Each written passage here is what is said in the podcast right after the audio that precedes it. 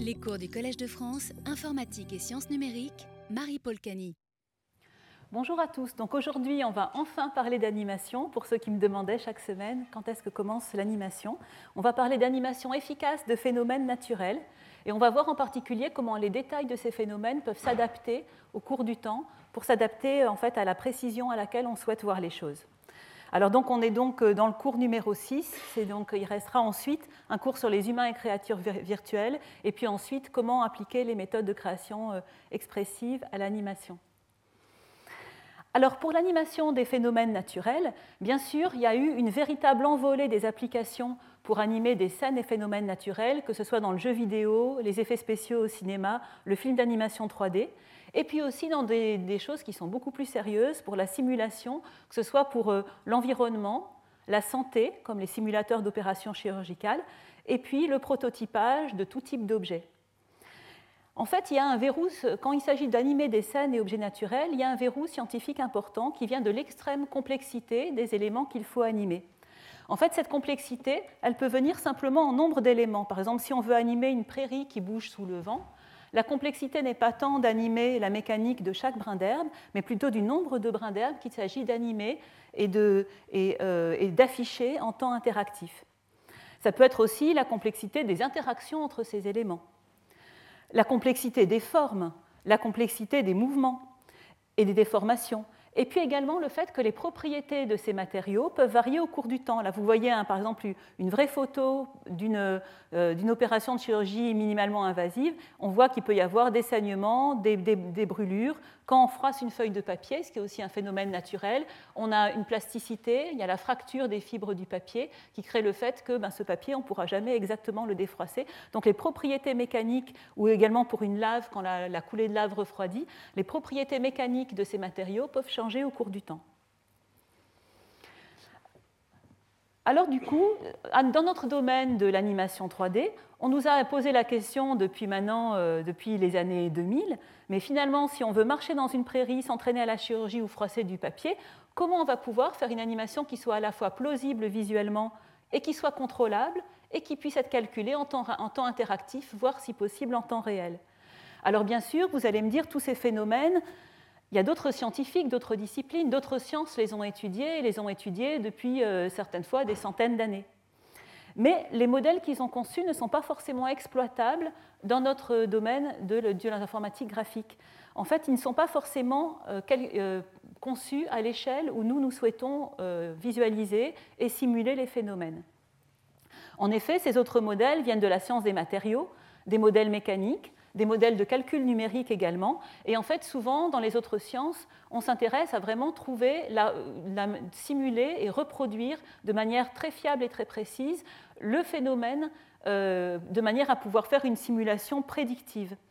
Dans notre cas, en fait, souvent, si on souhaite reproduire ces phénomènes-là dans des environnements virtuels, on va s'intéresser, comme je le disais en premier, au fait que ce soit visuellement plausible à l'échelle où un observateur humain observe ce phénomène. Et puis, il faut que les artistes infographistes qui ont créé ces animations puissent contrôler le résultat. Quelque chose qui n'est pas du tout demandé quand un, scientifique va étudier le phénomène. Donc en fait, c'est très enrichissant et intéressant pour nous, puisqu'en fait, c'est des, domaines de, de, recherche qui nous ont conduits à collaborer avec d'autres disciplines pour identifier les connaissances que nous allons injecter dans nos modèles. Et en fait, ces collaborations ont souvent été fructueuses dans les deux sens, et je vais donner des exemples. Alors dans ce cours, je vais d'abord commencer par des éléments de méthodologie. Comment on va faire quand on doit aborder un nouveau euh, phénomène naturel à simuler? Ensuite, je vais vous parler des premières scènes naturelles qu'on a animées il y a longtemps, dans les années de 99 à 2002. Et c'est très intéressant parce que ça permet vraiment d'illustrer notre méthodologie, de voir comment elle a été, finalement, comment elle s'est fortifiée par différents exemples, une coulée de lave, une prairie et un océan virtuel. Et maintenant, je vais vous montrer où est-ce que ça nous mène en 2015 avec un travail tout récent qui sera publié seulement cet été.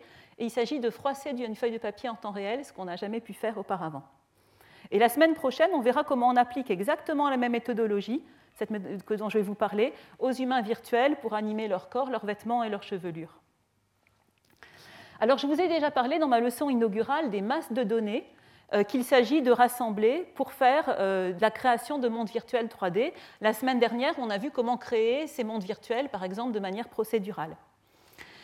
Et bien sûr, la question qui se pose maintenant, c'est comment animer ces mondes virtuels. On se doute bien que si on veut animer cette végétation, par exemple, de la fumée ici, et puis cette végétation sous le vent, il y a tellement d'éléments que vraiment on a, un problème de nombre, en plus du problème de la complexité des formes et des mouvements de quoi on dispose pour faire de l'animation en informatique graphique? Quelles sont les, grandes méthodes d'animation? Première grande méthode, la spécification manuelle, c'est celle qui est utilisée à plus de 90% dans le film d'animation 3D. C'est simplement que, en fait, un artiste, infographiste, va donner quelques positions clés le long de cette trajectoire, donc les positions principales ici, et puis ensuite, l'ordinateur va être utilisé pour interpoler entre ces positions euh, euh, principales. Et finalement, il n'y aura pas d'aide au réalisme. On va donner les positions au cours du temps, les rotations. On va donner également, euh, bien sûr, les déformations au cours du temps. Si ce ballon est déformable, il va s'écraser, etc. Autre méthode qui est très souvent utilisée, principalement quand on anime des humains virtuels, c'est la capture de mouvements réels. Donc ici, voilà un travail de l'équipe Morpheo à l'INRIA Grenoble, où grâce à des multiples caméras, on va capturer le mouvement d'un humain pour le reproduire dans des environnements virtuels. Et bien sûr, pour ces, deux techniques, en fait, sont assez inadaptées aux scènes naturelles.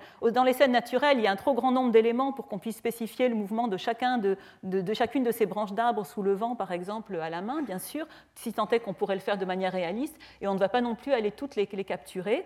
Euh, ces mouvements sont tous différents, et en plus, l'animateur voudrait sûrement contrôler les choses, mais à assez haut niveau. Peut-être qu'il voudra contrôler le débit de cette cascade, peut-être qu'il voudra contrôler le vent, il ne va pas vouloir aller contrôler le mouvement de chaque feuille de ces arbres. Donc, euh, bien sûr, la troisième technique importante, c'est la simulation. Donc, la simulation, ça va être le fait d'avoir un modèle mécanique qui est donné par des paramètres par des conditions initiales et une loi de mouvement précise. Et grâce à ce modèle mécanique, je vous montre tout de suite un exemple, on va pouvoir calculer un, donc un mouvement au cours du temps. Donc voilà un exemple où il s'agit de, fluides biphasiques. Donc ici, on va à la fois simuler euh, l'eau et à la fois simuler l'air qui peut être emprisonné dans cette tasse. Donc les deux fluides, l'air et l'eau, sont simulés par particules de vorticité. Donc en fait, c'est des choses qui ont été mises au point par un de mes étudiants en thèse, Mathieu Coquerel, et puis euh, son encadrant Georges-Henri Cotet. Donc là, vous voyez la bulle d'air, par exemple, qui remonte à la surface. Pour faire ce genre d'animation, il faut plusieurs, plusieurs, minutes de calcul pour chaque étape de l'animation, sachant qu'il faut 25 images par seconde, donc il faut plusieurs heures pour faire une animation de quelques minutes. Et là, on intègre au cours du temps des équations différentielles. Pour les fluides, ça s'appelle les équations de Navier-Stokes, qui disent que le fluide est incompressible et que les, vitesses se diffusent en gros dans le, fluide pour aller rapidement.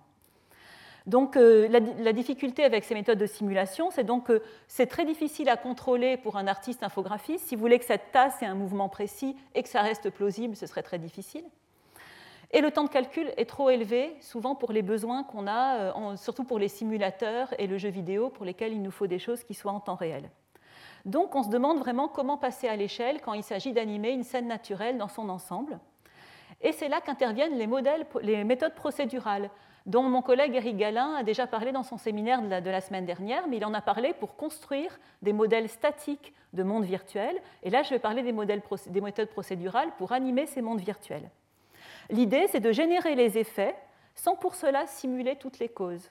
Et pour cela, on va avoir besoin d'intégrer des connaissances existantes venant des autres sciences, de les intégrer de manière intelligente dans les modèles pour permettre l'animation de ces modèles et leur contrôle. En fait, notre méthodologie est donc la suivante.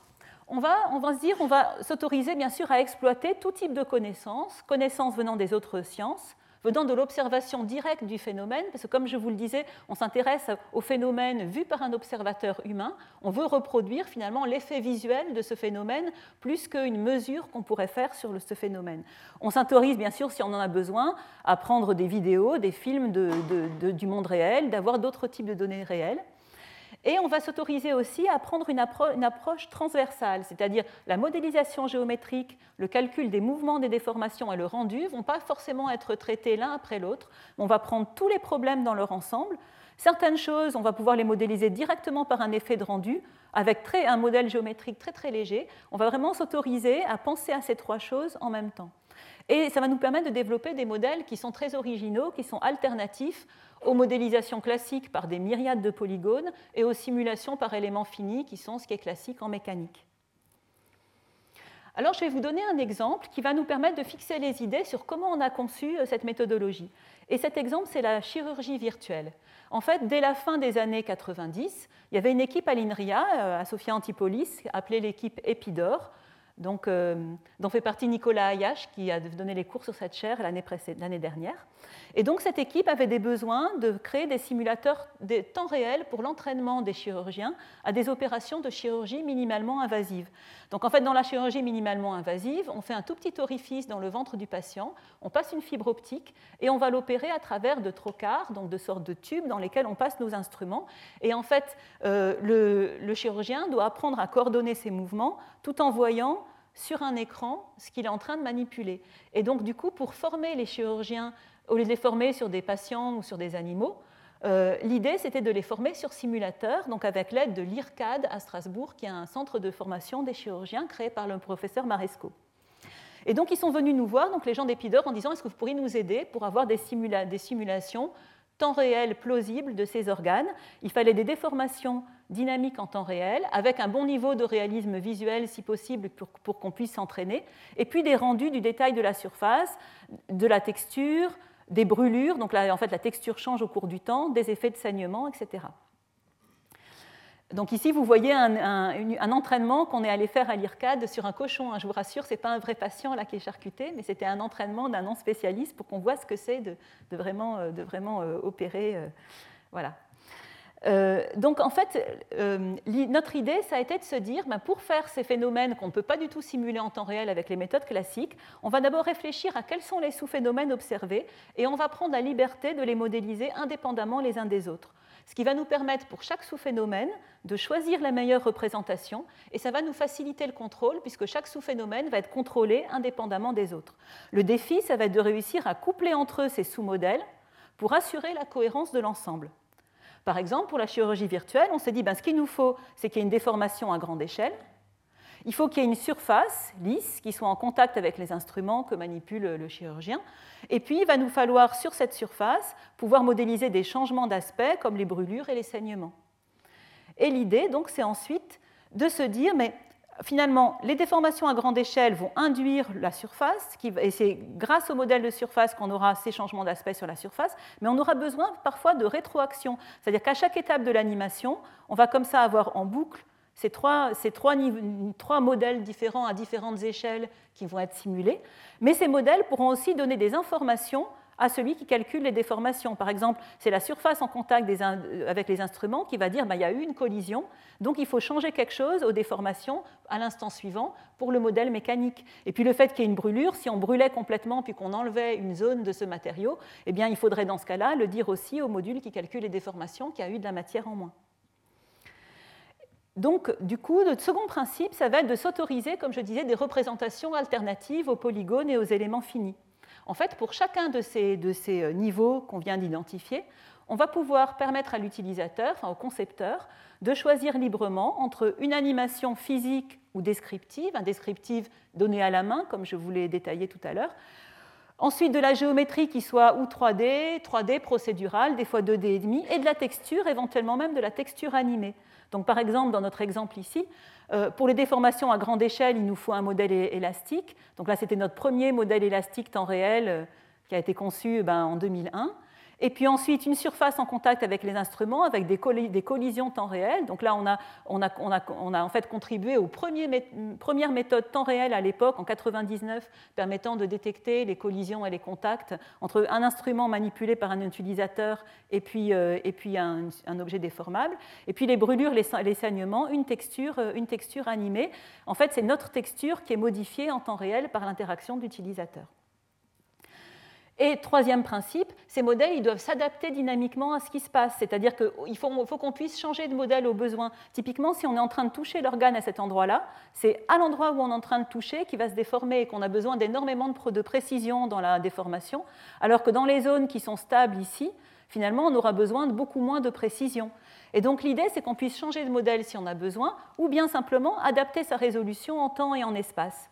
Donc, ce qu'il nous faut pour cela, c'est que ces modèles puissent approximer le même comportement à différents niveaux de détail, qu'on ait des critères de transition automatique, parce que bien sûr, pour l'utilisateur, ça doit être complètement transparent. L'utilisateur, il ne voit que ça. Il ne doit pas savoir qu'à l'intérieur, il y a un modèle qui s'adapte. Donc il faut qu'il y ait des critères de, de transition, d'erreur et de stabilité complètement automatiques qui soient calculés, qui ça va être caché donc à l'utilisateur, par exemple ici par le modèle de surface. Donc, par exemple, pour la chirurgie virtuelle, je vous parlais de notre travail de 2001, ce qu'on a fait, c'est qu'on a conçu en informatique graphique le premier modèle élastique adaptatif. L'idée, c'est qu'on ait une hiérarchie précalculée d'éléments finis, comme un gros maillage ici en jaune clair, qui existe partout, mais qui n'est pas activé partout, un maillage plus fin, un maillage encore plus fin, et à l'endroit où on est en train d'appliquer une déformation, le maillage le plus fin est activé, puis le maillage moins fin, etc., de manière à ce qu'en temps réel, on puisse avoir toujours de la précision là où on touche. Il y a de la précision là où on regarde ou là où on est en train de toucher.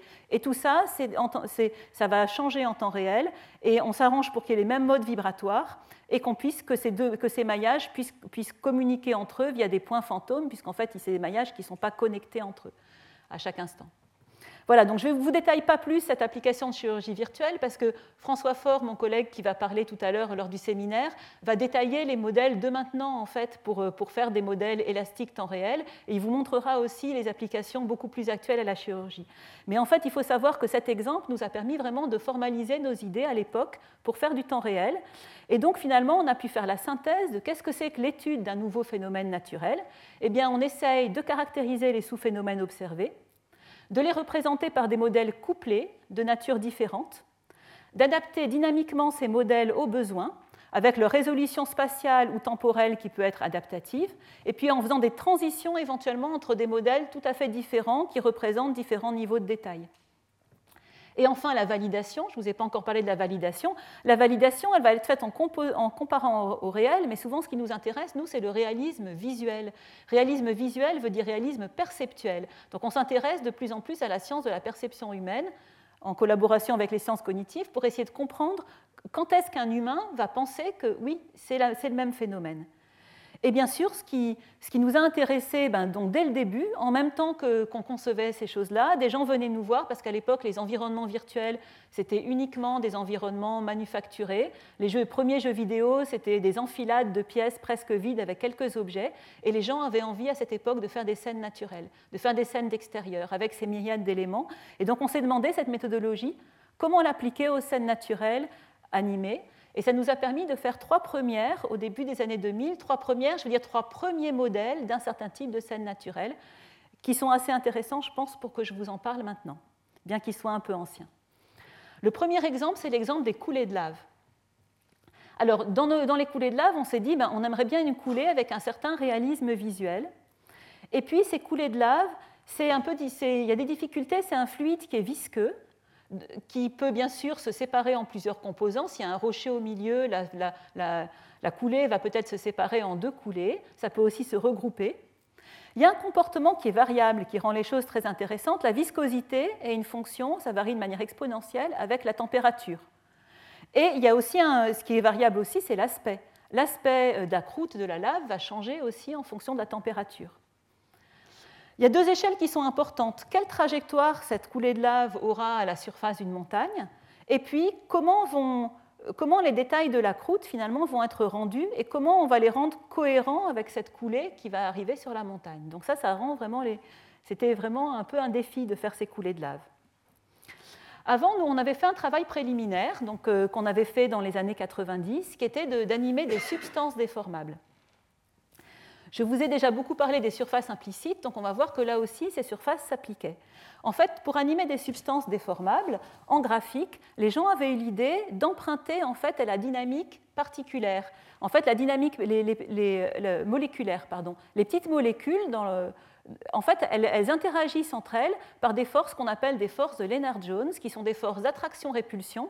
Il s'agit d'une répulsion à petite échelle puis il y a un point d'équilibre où la force est nulle, là c'est la distance entre deux particules, et ensuite il y a un domaine ici où les particules elles vont un petit peu s'attirer entre elles, et quand elles sont à une distance plus grande que quelque chose, eh bien elles n'interagissent plus. Donc là c'est schématisé sur ce schéma ici. Des particules qui sont trop proches, elles vont se repousser, elles sont dans ce domaine-là pour la force.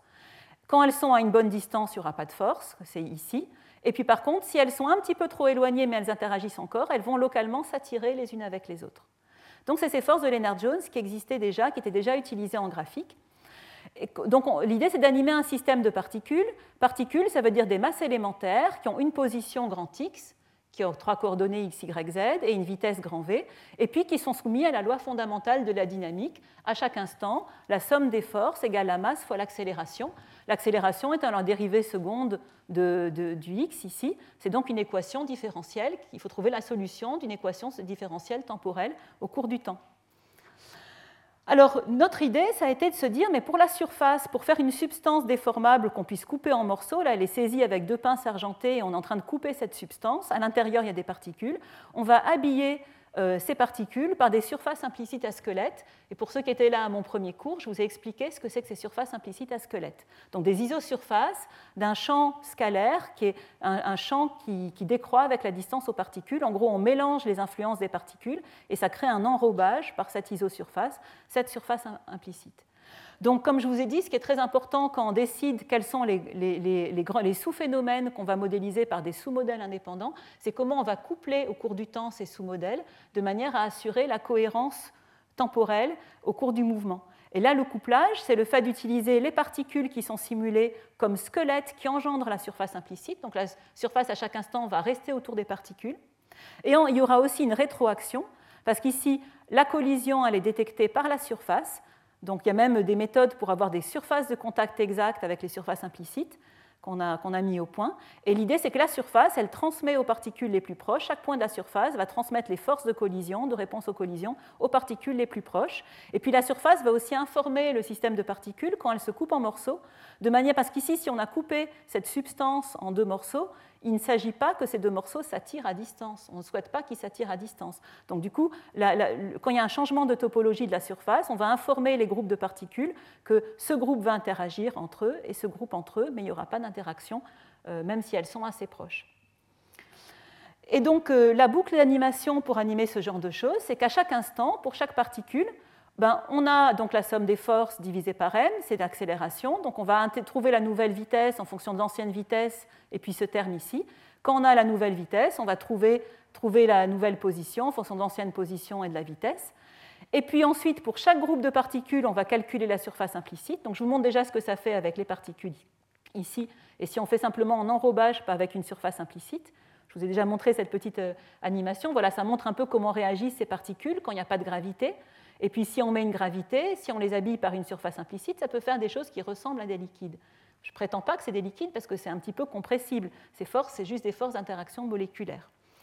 Voilà, mais donc ce qu'on avait fait à l'époque, c'était de détecter les surfaces en collision, une fois qu'on a ça ici, et puis ensuite de faire remonter les forces aux particules qui sont à l'intérieur et de mettre à jour les groupes de particules pour permettre les séparations et aussi permettre les fusions, de dire ben, si les forces de collision dépassent un seuil, on peut permettre à cette substance de se refusionner une fois qu'elle est rentrée en collision. Voilà, donc ça c'était les premières substances molles en graphique en quelque sorte. Et notre idée, ça a été d'utiliser ça en l'améliorant pour les coulées de lave. Donc pour les coulées de lave, la viscosité est fonction de la température. Donc on, euh, rajoute des frottements visqueux dans l'équation fonction de la température. Euh, il nous faut aussi les séparations et les, fusions, et puis la croûte de la lave qui doit être animée avec le flot et dont l'aspect doit changer avec la température.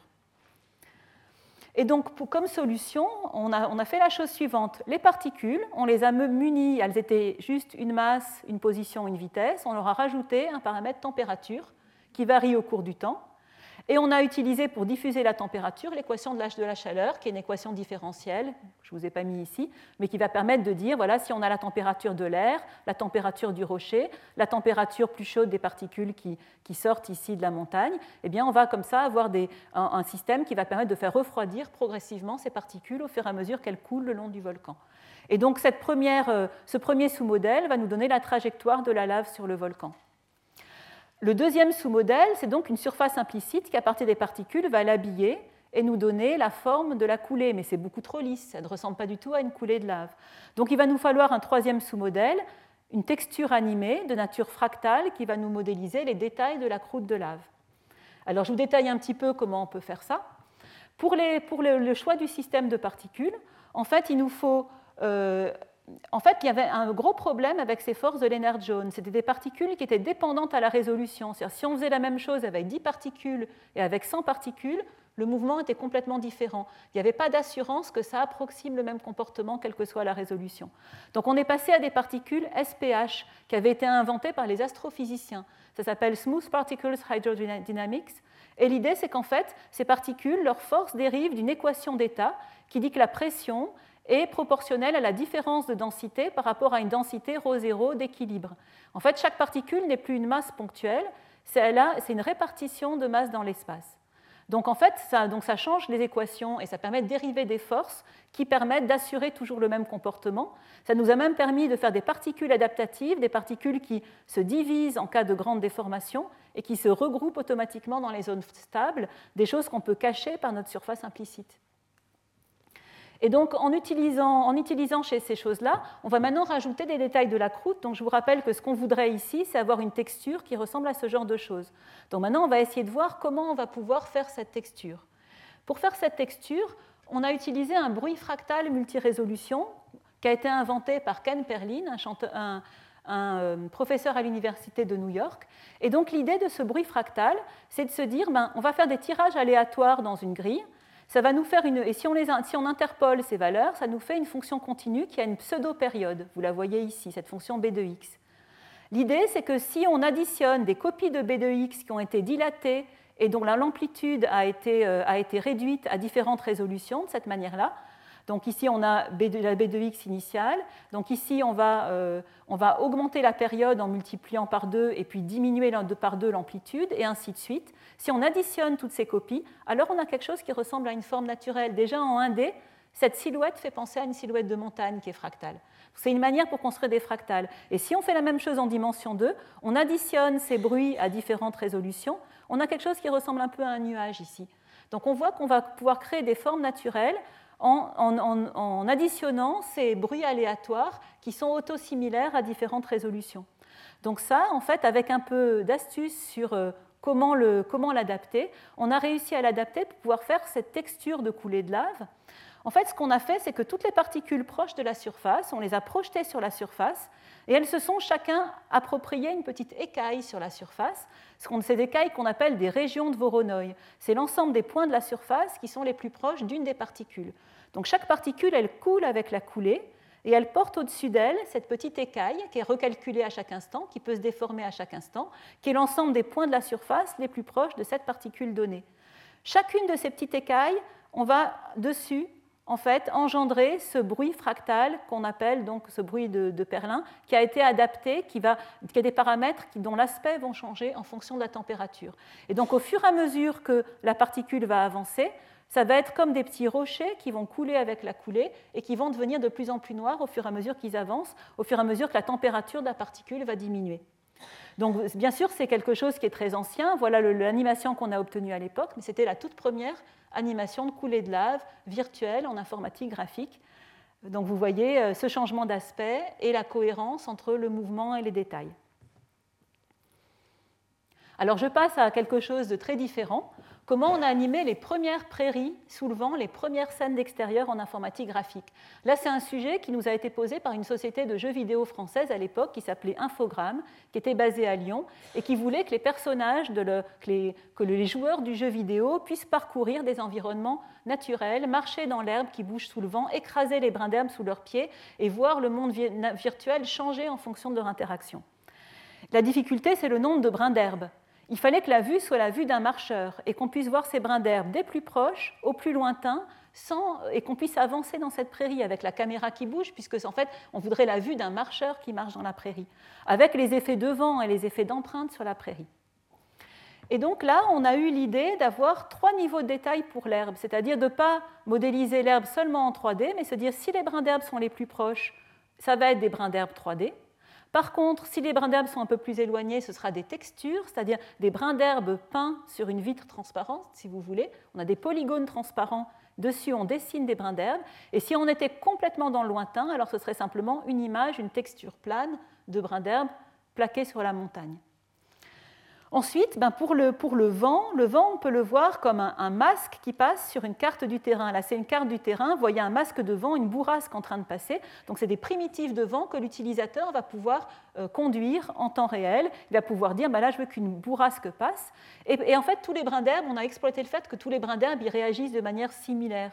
Donc, ce qu'on a fait, c'est qu'on a simulé par modèle physique le mouvement d'un seul et unique brin d'herbe. On a regardé comment il se déforme quand une bourrasque de, vent vient sur lui, et on a trouvé un mouvement qui fait que le brin d'herbe se penche d'un côté, puis de l'autre, puis de moins en moins, etc.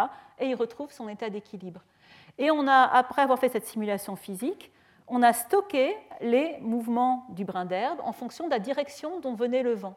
Donc c'est donc devenu un modèle descriptif procédural, en fait, où selon la direction de la bourrasque, on sait comment va bouger le brin d'herbe.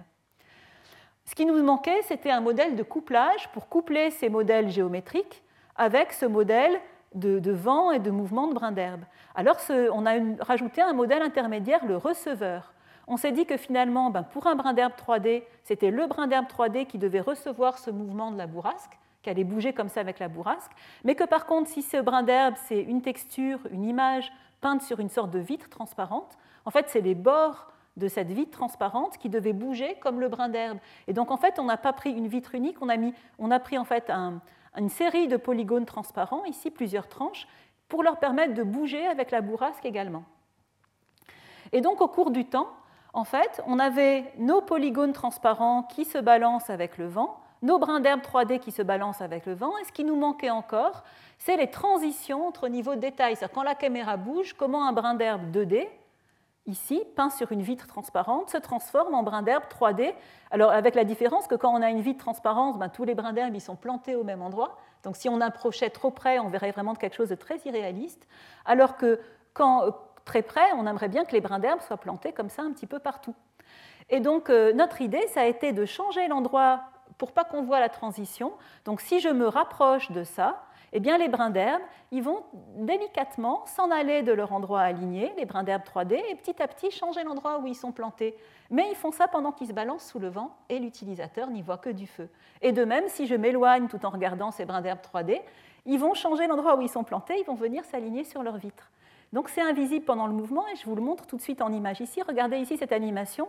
Là, finalement, chaque fois qu'on prête la caméra, on a l'impression de voir toujours des brins d'herbe 3D, parce que nos vitres transparentes sont transformées en brins d'herbe. Et là, ce que vous voyez ici, ces brins d'herbe qui sont en train de se relever tout doucement, de manière assez réaliste, c'est l'empreinte d'une pierre qui roulait sur la prairie. Je vous le montre une deuxième fois. Il y avait une grosse pierre qui roulait sur la prairie, qui a écrasé les brins d'herbe. Et là, on est venu, on a essayé de se placer pile sur le chemin de la pierre. On voit encore les brins d'herbe qui s'étaient couchés et qui se, qui se dressent. Comment on a fait cette chose-là? Eh bien, on a fait cette chose-là. Là, je vous montre en fait ce qui, est caché en dessous. Cette animation, regardez la pierre qui roule. En fait, on va prendre la trajectoire de la pierre et on, ça va être un petit squelette de fonction implicite. Et vous avez cette surface implicite qui était en rouge qui va, euh, jouer le rôle d'une bourrasque de vent qui va donner l'ordre au brin d'herbe de se, coucher puis de se relever doucement. Voilà, donc c'est comme ça qu'on a pu combiner les choses et avoir la première prairie qui, qui en temps réel, donc euh, dès les années 2000. Troisième exemple sur lequel je vais aller beaucoup plus vite, comment on fait un océan virtuel On voudrait aussi avoir la mer, l'océan, un océan illimité qu'on puisse, puisse, parcourir. Donc là, ce qu'on voulait, c'était avoir un compromis réglable entre le réalisme et le temps de calcul, pouvoir aussi bouger la caméra et que l'océan soit totalement non borné, qu'on puisse le parcourir jusqu'à l'infini. Il nous faut des déformations assez complexes, donc une vue du proche au lointain, et puis éviter les, problèmes de crénelage, des problèmes qu'on appelle l'aliasing en anglais. C'est les problèmes qu'au fond d'une image, finalement, on n'a pas assez de résolution pour voir les détails de toutes les vagues sur l'océan, et donc ça peut faire des problèmes visuels si on n'y prend pas garde. Je vais vous les montrer tout de suite. Notre idée pour les sous-modèles, c'est vraiment inspiré de la prairie, donc je vais aller plus vite. C'est qu'en en fait, on a on a en fait un modèle géométrique, un maillage, mais l'idée, ça a été de prendre les pixels de l'écran et de les projeter sur le plan de l'océan. Et donc, ça nous permet d'avoir des mailles très petites proche de la caméra et des mailles beaucoup plus grandes quand on est loin de la caméra, et ça va directement régler notre niveau de détail. Donc en fait, ça va être une surface mouvante, cet océan, une surface qui va se déformer, mais qui aura déjà une résolution fine devant, une résolution plus grossière derrière, et qui est recalculée à chaque instant quand la caméra bouge. Donc on ne simule que ce qu'on voit. Le monde virtuel, il apparaît au fur et à mesure qu'on le parcourt, il n'existe, il n'existe que ce qu'on voit de ce monde virtuel. Ça, c'est assez intéressant comme concept. Ensuite, pour animer cela, on va animer des trains de vagues. Et en fait, les physiciens, avant qu'existent les ordinateurs, ils avaient regardé quel était le phénomène pour les vagues de l'océan. Contrairement à ce qu'on pourrait croire, hein, ce n'est pas des particules d'eau qui avancent jusqu'à la plage. Quand il y a des vagues, les particules d'eau, en fait, elles, bougent par des mouvements circulaires. Et c'est tous ces mouvements circulaires qui sont en fait corrélés entre eux, qui donnent l'illusion qu'il y a des vagues qui montent et qui descendent et qui avancent, qui nous donnent l'illusion d'une vague qui avance vers la plage. Et donc nous, on a, mis au point, donc euh, les particules ici du maillage vont avoir ces, séries de mouvements circulaires à différentes échelles, parce que les vagues, c'est un petit peu fractal, hein, comme, comme, la croûte de lave dont je parlais tout à l'heure. Il y aura des, gros trains de vagues et des petits trains de vagues. On va en additionner les effets. Si on ne filtre pas, si on a des petites vagues et des grosses vagues, tout se passe bien devant, mais derrière, au fond de l'image, les pixels de l'écran sont trop gros pour avoir les mouvements des petits trains de vagues et ça crée ces problèmes de crénelage dont je parlais. Donc en fait, ce qu'il va nous falloir qu'on rajoute, c'est une adaptation, que l'animation elle adapte son niveau de détail, un autre des concepts dont j'ai parlé. Donc il faut qu'on filtre et que les petits trains de vagues, on ne les utilise pas à l'arrière. Donc en fait, complètement à l'arrière, d'abord ça va nous gagner en temps de calcul, on ne va additionner que les trains de vagues de grande échelle, et devant, on va additionner tous les trains de vagues. Et voilà ce que ça a fait. Donc ça, c'est un, résultat assez ancien. Mais vous voyez, en temps réel, on pouvait avoir ce genre d'océan. Si maintenant on veut quelque chose de beaucoup plus, euh, beaucoup plus précis, pas, qui n'était pas à l'époque en temps réel, ça le serait maintenant, mais à l'époque, ça prenait un peu plus de temps de calcul, on pouvait avoir jusque, jusque là. Là, on va voir un, exemple où la caméra bouge et on voit que le crénelage est mal réglé, donc ça vous donne vraiment le problème du crénelage qui apparaît ici. Quand on a mal filtré les trains de vagues, on voit ces petits problèmes visuels là-bas au fond. Et puis ici, on va voir en fait un bateau virtuel qui va passer, mais ce bateau, on ne l'a pas mis, il est invisible. Vous ne le voyez que par sa trajectoire qui passe sur l'océan. Voilà, donc c'est un nouveau train de vagues, mais qui, a été géré par un bateau et qui est, qui est rajouté cet océan virtuel. Donc avec cette méthode, on a en temps réel un océan virtuel illimité. Voilà donc pour euh, cette approche et cette méthodologie. Et donc maintenant, j'aimerais vous expliquer qu'est-ce que c'est devenu cette méthodologie à l'heure actuelle et vous montrer qu'elle est toujours d'actualité. En fait, euh, récemment, il, y a, encore des phénomènes naturels qui ne sont quasiment pas encore simulés dans les environnements virtuels. Et parmi eux, il y a le fait de froisser une feuille de papier. En fait, le papier, c'est pourtant un matériau que dans notre vie de tous les jours, nous manipulons.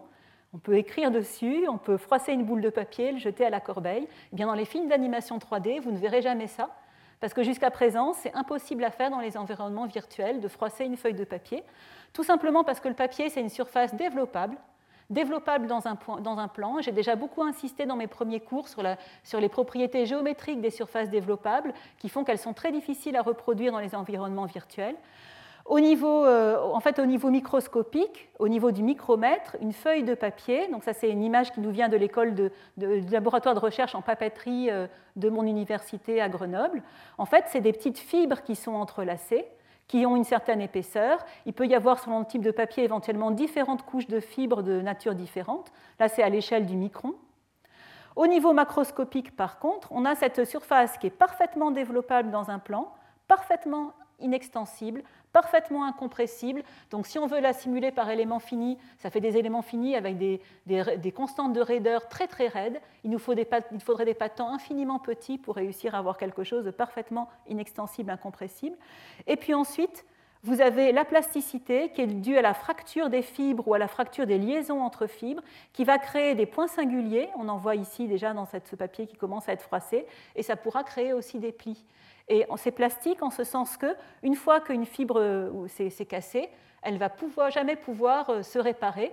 Et donc, du coup, ben, la feuille de papier froissée, elle n'aura jamais la même mécanique qu'une feuille de papier avant d'être froissée. Elle se froissera encore au même endroit si on la replie.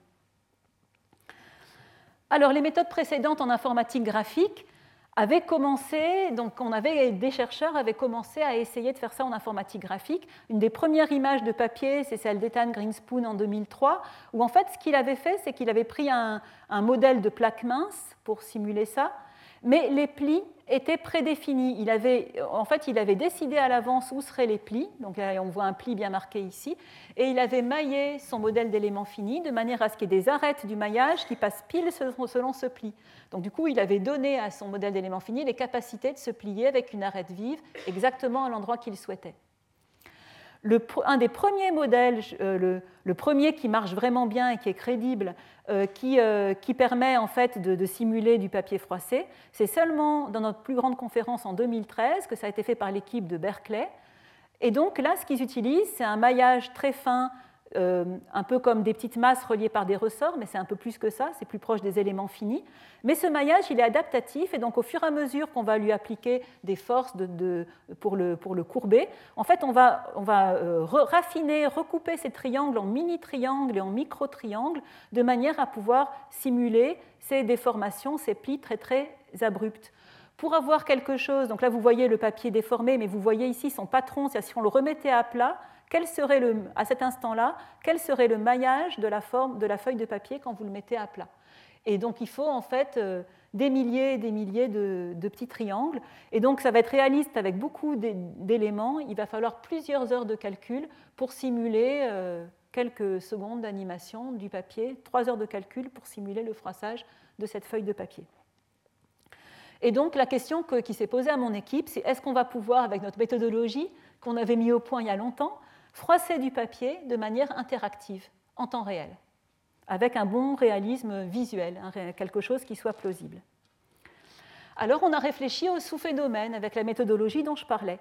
Donc les sous-phénomènes, on voulait des déformations dynamiques, un matériau élastique flexible. De l'apparition de singularités qui soient persistantes au cours du temps, qui vont donner cette plasticité au matériau. Les points singuliers où, où les fibres se cassent. Et puis, il nous faut une surface qui reste développable dans un plan parfaitement inextensible, qui reste isométrique à son patron qui est à plat. Et donc, pour chacun de ces trois éléments, on a mis au point un sous-modèle. Et l'idée, c'est toujours dans l'algorithme d'animation qu'à chaque pas de temps, on va appliquer chacun des sous-modèles l'un après l'autre en les mettant en cohérence, toujours avec une bonne cohésion entre nos sous-modèles, avec de la rétroaction, comme je parlais. Donc, le premier sous-modèle, c'est donc les déformations dynamiques. Là, euh, ça ne va pas être quelque chose de très original, je vais le détailler tout à l'heure, mais ça va nous permettre, en fait, de, quand l'utilisateur sur les flèches rouges va appliquer des petites forces ici pour, euh, pouvoir en temps réel froisser son papier, eh bien, on va donc déformer ce modèle dynamique. Le deuxième, euh, le deuxième sous-modèle, en fait, il va nous servir à identifier l'endroit où des nouvelles singularités vont devoir être créées, et il y aura un maillage qui va s'adapter aux courbures et s'adapter aux singularités. On va le détailler tout de suite. Et le troisième sous-modèle, il sera là pour restaurer l'isométrie, c'est-à-dire s'assurer que toutes ces règles ici, toutes ces droites le long de la surface du papier, eh bien, elles aient toutes exactement la même longueur que sur le patron. Et on va revenir, parce qu'ici, le modèle mécanique, bien sûr, il aura été modifié par cette apparition de singularité, et ainsi de suite. Donc, il y aura une rétroaction d'une couche sur les autres. La rétroaction se faisant par l'utilisation du même maillage, en fait. Alors, comment ça marche? À chaque instant, pour le modèle dynamique, il hérite de la surface développable à l'instant suivant, à l'instant précédent. Et une surface développable, je vous rappelle, on l'a vu quand on a étudié les vêtements, qu'en fait, il peut y avoir des zones plates. Et puis, il y a d'autres zones ici qui sont courbes. Et ces zones courbes, ben, elles ont une courbure gaussienne nulle. En gros, elles ne plient que dans une seule direction. C'est des portions de cône ou de cylindre. Il y a une direction dans laquelle il y a des règles et l'autre direction où ça peut courber. En fait, une feuille de papier, vous ne pouvez pas la plier localement dans deux directions à la fois. Voilà, donc on part de cette surface de l'instant précédent. Ce qu'on va faire euh, pour faire la simulation physique, c'est qu'on va prendre un petit maillage aléatoire dans la partie plate pour qu'il puisse se déformer sans direction privilégiée, dans n'importe quelle direction, et l'utilisateur va appliquer une force, et on fait simplement une simulation classique. On a repris le même modèle que le, papier, que l'article dont je parlais juste, juste avant, euh, Narein en 2013. Mais le résultat peut ne plus être ni développable ni isométrique. Donc maintenant, il nous faut nos autres couches. Dès qu'on a fait un petit déplacement, on va mettre en jeu nos autres couches. Alors là, dans le deuxième modèle, il s'agit de, de courber le papier de manière réaliste et de le froisser en rajoutant des points singuliers. Là, on va vraiment s'appuyer sur nos connaissances géométriques sur les surfaces développables. Comme j'ai dit, la courbure gaussienne est nulle, ça ne peut plier que dans un sens. Donc ce qu'on va faire, c'est qu'on va mesurer la compression des petits triangles, des petits éléments finis. Et on va se dire, s'il est comprimé dans un sens, eh bien du coup, il va se plier dans le sens où il est comprimé. Et donc, il nous faut des règles perpendiculaires à la direction de, compression. Des règles qui sont en fait, en fait, une surface développable, c'est une surface réglée. Elle est engendrée par une famille de droites. Donc, en fait, ce qui se passe, c'est que chaque petit triangle va voter pour dire, ben voilà, mes règles, j'aimerais qu'elles soient dans ce sens. C'est dans ce sens que je vais me courber.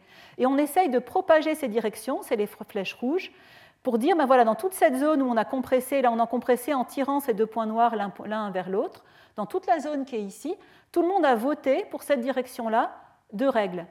Mais ces règles futures, elles arrivent dans une zone de conflit parce qu'elles vont arriver avec une zone qui est pliée dans l'autre sens, qui s'est courbée dans l'autre sens. Et un papier, à cause de la courbure gaussienne nulle, on ne peut pas plier à la fois dans deux directions. Et donc du coup, il va falloir qu'on rajoute un point singulier, on en identifie cela, et on crée un point singulier ici, donc il y aura en fait une zone plane qui va séparer ce point singulier de la partie qui était déjà courbée. Et puis il y aura des futurs cônes qui vont être créés tout autour, qui vont partir ici. En fait, ce, point singulier va être l'apex d'un cône, va être le sommet d'un cône. Une fois qu'on a pu euh, engendrer un nouveau maillage qui tient compte de ça et qui tient compte des nouvelles règles, comme ici, là on a rajouté des règles dans ce sens et des points singuliers, alors on va restaurer la développabilité et l'isométrie de manière exacte. Pour, restaurer la développabilité, on a approximé euh, ce bout de papier euh, par en fait une approximation qui est conique par morceau en utilisant un modèle qui vient d'un mathématicien un petit peu ancien, qui vous est indiqué ici, donc un modèle qui a, été mis au point au début des années 1900, qui permet de prendre une surface et de l'approximer par des régions des morceaux de cônes en trouvant, ici les différents sommets de cônes qui vont pouvoir être, euh, être, utilisés. Les zones vertes, c'est les zones planes, et vous voyez que ces cônes, pour aller d'un cône à un autre, il y a toujours une petite zone plane qui est identifiée entre ces différents cônes. Et ça, ça va vraiment modéliser une feuille de papier. Enfin, on restaure l'isométrie au, patron de manière un peu classique. Je vous l'ai expliqué comment on restaure l'isométrie au patron quand je vous ai fait les choses sur les, vêtements et le transfert de vêtements. Donc en fait, on fait une petite optimisation qui va restaurer la longueur des arêtes, en gros.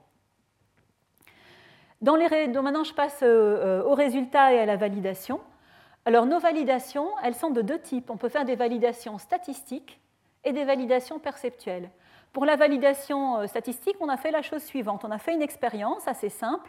On va prendre un bout de papier, on le, plie avec les doigts pour former une sorte de partie cylindrique, et puis après, d'un des côtés, on va rapprocher nos deux doigts, ici comme indiqué en rouge, et ça va nous créer le premier point singulier. Et on va faire ça, une expérience comme ça, avec des tas de feuilles de papier, de différents grammages de papier indiqués ici, et on va mettre une petite croix noire à tous les points où sont apparus sur les différentes feuilles de papier le premier point singulier. Notre modèle, oui, j'ai oublié de le dire quand j'ai parlé de l'apparition du point singulier ici, là, il a tenu compte aussi, c'était un modèle statistique. Qui allait, on trouve la zone où va apparaître avec une certaine probabilité la feuille, le, premier point, mais il y a, en fait, il y a de l'aléatoire là-dedans qui rentre en jeu, puisque bien sûr, on ne sait pas à l'avance quelle fibre va casser en premier, ça va dépendre de cette feuille de papier particulière. Et donc après avoir mis au point notre modèle, on a fait tourner la même chose sur notre simulation et on a mis en rouge la distribution des points où apparaissent notre premier point de fracture. Et déjà, d'un point de vue statistique, on a pu valider le fait qu'on obtient une distribution qui est analogue pour différents grammages de papier, puisque dans notre modèle euh, aléatoire, on avait, on avait pris en compte ces grammages de papier. Pour la validation perceptuelle, vous allez le voir tout à l'heure dans la vidéo, on l'a fait pour différentes expériences. On fait des expériences avec une feuille de papier réelle, comme ici, on va faire l'expérience avec une feuille de papier virtuelle et vous allez pouvoir voir ce que ça donne au niveau du maillage et ce que ça donne au niveau de la déformation. Et on va pouvoir comparer de manière perceptuelle si on a le même phénomène, la même morphologie finalement pour notre feuille de papier. Je voudrais ajouter que ce qui est très intéressant avec notre modèle, c'est que vous avez un maillage qui est minimaliste à chaque instant. On n'est pas du tout comme dans euh, ce qu'avaient fait les collègues avant, un micro-maillage avec des micro-éléments. On a le maillage minimal qui nous permet de représenter ici les deux grandes zones planes, par exemple des énormes triangles, et ici les cônes par plein de triangles, mais pas un très grand nombre. Et c'est ça qui nous permet d'être temps réel. C'est ça qui nous permet d'avoir c'est ce maillage optimal qui nous permet d'avoir la déformation temps réel de la feuille de papier. Donc voilà maintenant euh, l'animation de nos résultats.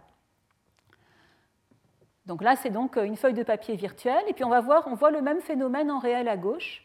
Donc vous pouvez voir que voilà, finalement, au niveau perceptuel, on a quelque chose d'assez intéressant. Là, on essaye de faire une bande de Möbius. Une bande de Möbius, c'est la bande qui, qui existe. Si vous prenez une, bande de papier, vous la tordez, vous la raccordez avec elle-même. Donc voilà dans la vie réelle ce que fait une bande de Möbius et dans le monde virtuel ce que fait notre bande de Möbius. Ici, on va vérifier une chose, c'est que si on relâche la deuxième main après avoir fait apparaître ce point singulier, si on, si on, resserre notre doigt, notre feuille de papier elle va se dresser. Elle va se dresser parce qu'en fait, les règles vont il y aura des règles dans l'autre sens qui vont se construire. Et là, regardez bien le maillage à chaque instant. Donc le grand triangle, c'est la zone plate. Si maintenant on rapproche encore les doigts, vous voyez que la zone plate se propage et les règles se mettent dans l'autre sens. Ici, euh, voilà maintenant donc une feuille de papier à musique. Là, on montre juste la courbure. On voit comme le maillage, en fait, quelle que soit la direction de courbure, le fait d'avoir un maillage aléatoire sur la partie plane au centre permet de ne pas privilégier des directions. Voilà, et euh, donc, ici maintenant on va voir le froissage complet d'une feuille de papier, où là il faut en plus détecter les collisions entre les différents éléments du papier. Et puis là on voit une petite animation qui montre l'utilisation qui pourrait en être faite dans un monde virtuel. Par exemple, voilà, si on voulait qu'un personnage de film ou de jeu vidéo ben, lise son journal, et on veut que le journal se déforme de manière réaliste, donc notre modèle permet parfaitement de le faire. Voilà, donc j'en arrive à la fin de mon exposé. Donc je vous ai montré que pour la simulation graphique de phénomènes naturels, nous avons mis au point une méthodologie spécifique qui va permettre de combiner du réalisme visuel, une grande efficacité et du contrôle de l'utilisateur. Alors peut-être que je n'ai pas assez parlé du contrôle, mais c'est vraiment le fait qu'il y ait des couches différentes qui animent différents sous-phénomènes, qui fait que les paramètres pour chaque sous-phénomène sont réglés indépendamment des autres. Donc on n'a pas un seul petit paramètre qui va euh, influer des tas de choses. On va pouvoir, par exemple, régler indépendamment la, croûte de la lave, de la manière dont, euh, de, son mouvement dynamique, par exemple. Et pour quelqu'un qui veut s'en servir pour du film d'animation 3D, des effets spéciaux, des choses comme ça, des choses un petit peu plus artistiques, bien sûr, c'est vraiment très important d'avoir ce contrôle. On a vu que du coup, ça nous conduit à avoir des hiérarchies de modèles minimaux couplés. Modèles minimaux, ça peut être des modèles géométriques minimaux, comme ce maillage optimal, qui est le maillage minimal permettant de représenter cette feuille de papier froissée, ou bien un modèle physique minimal, avec ces particules pour la coulée de lave qui peuvent se regrouper en macro-particules si le move c'est stable, et puis se resubdiviser quand c'est pas stable. Ça nous conduit à inventer des algorithmes qui sont multi-échelles, qui sont adaptatifs, qui sont hiérarchiques. Vous avez vu pour la prairie, les brins d'herbe se raffinent, deviennent 3D quand on s'approche d'eux. Pour l'océan, ben, c'est carrément les mailles de l'océan qui se créent quand on les regarde. Et donc finalement, c'est euh, des, mondes virtuels qui se créent, qui prennent vie, qui s'animent au fur et à mesure qu'on les explore. On pourrait imaginer un monde où on puisse zoomer infiniment sur ce monde et que les détails s'ajoutent au fur et à mesure qu'on zoome sur ce monde virtuel. On a vu aussi l'apport des collaborations interdisciplinaires. Dans le dernier travail sur le papier froissé, on a collaboré avec le laboratoire de recherche sur le papier à Grenoble, par exemple. Et en fait, c'est vraiment en, incorporant des informations des, connaissances qui viennent des autres sciences dans nos modèles, qu'on va réussir à avoir nos couches de modèles minimaux qui correspondent à quelque chose qui va devenir plausible, plausible à être réaliste. Et ce qui est très intéressant, c'est que les, les, scientifiques des autres sciences, ils cherchent à comprendre leurs phénomènes d'étude, donc ils extraient des connaissances de haut niveau. Faire une simulation de bas niveau avec des, des, des éléments émergents, c'est certes intéressant, mais c'est encore beaucoup plus intéressant pour un humain de comprendre comprendre les phénomènes, comprendre euh, qu'est-ce qui est perçu et pourquoi. Et donc finalement, c'est à ce niveau-là qu'on arrive, nous, à extraire et à, injecter nos connaissances. Voilà, et donc euh, tout ce cours va être complété par le séminaire de mon collègue de Grenoble, qui est professeur à l'université Joseph Fourier, François Faure, et qui va vous parler plus en détail de simulation physique pour les mondes virtuels. Comme toujours, je vous ai mis une bibliographie qui correspond à ce que j'ai présenté aujourd'hui, et je vous remercie pour votre attention. Retrouvez tous les enseignements du Collège de France sur www.collège-2-france.fr.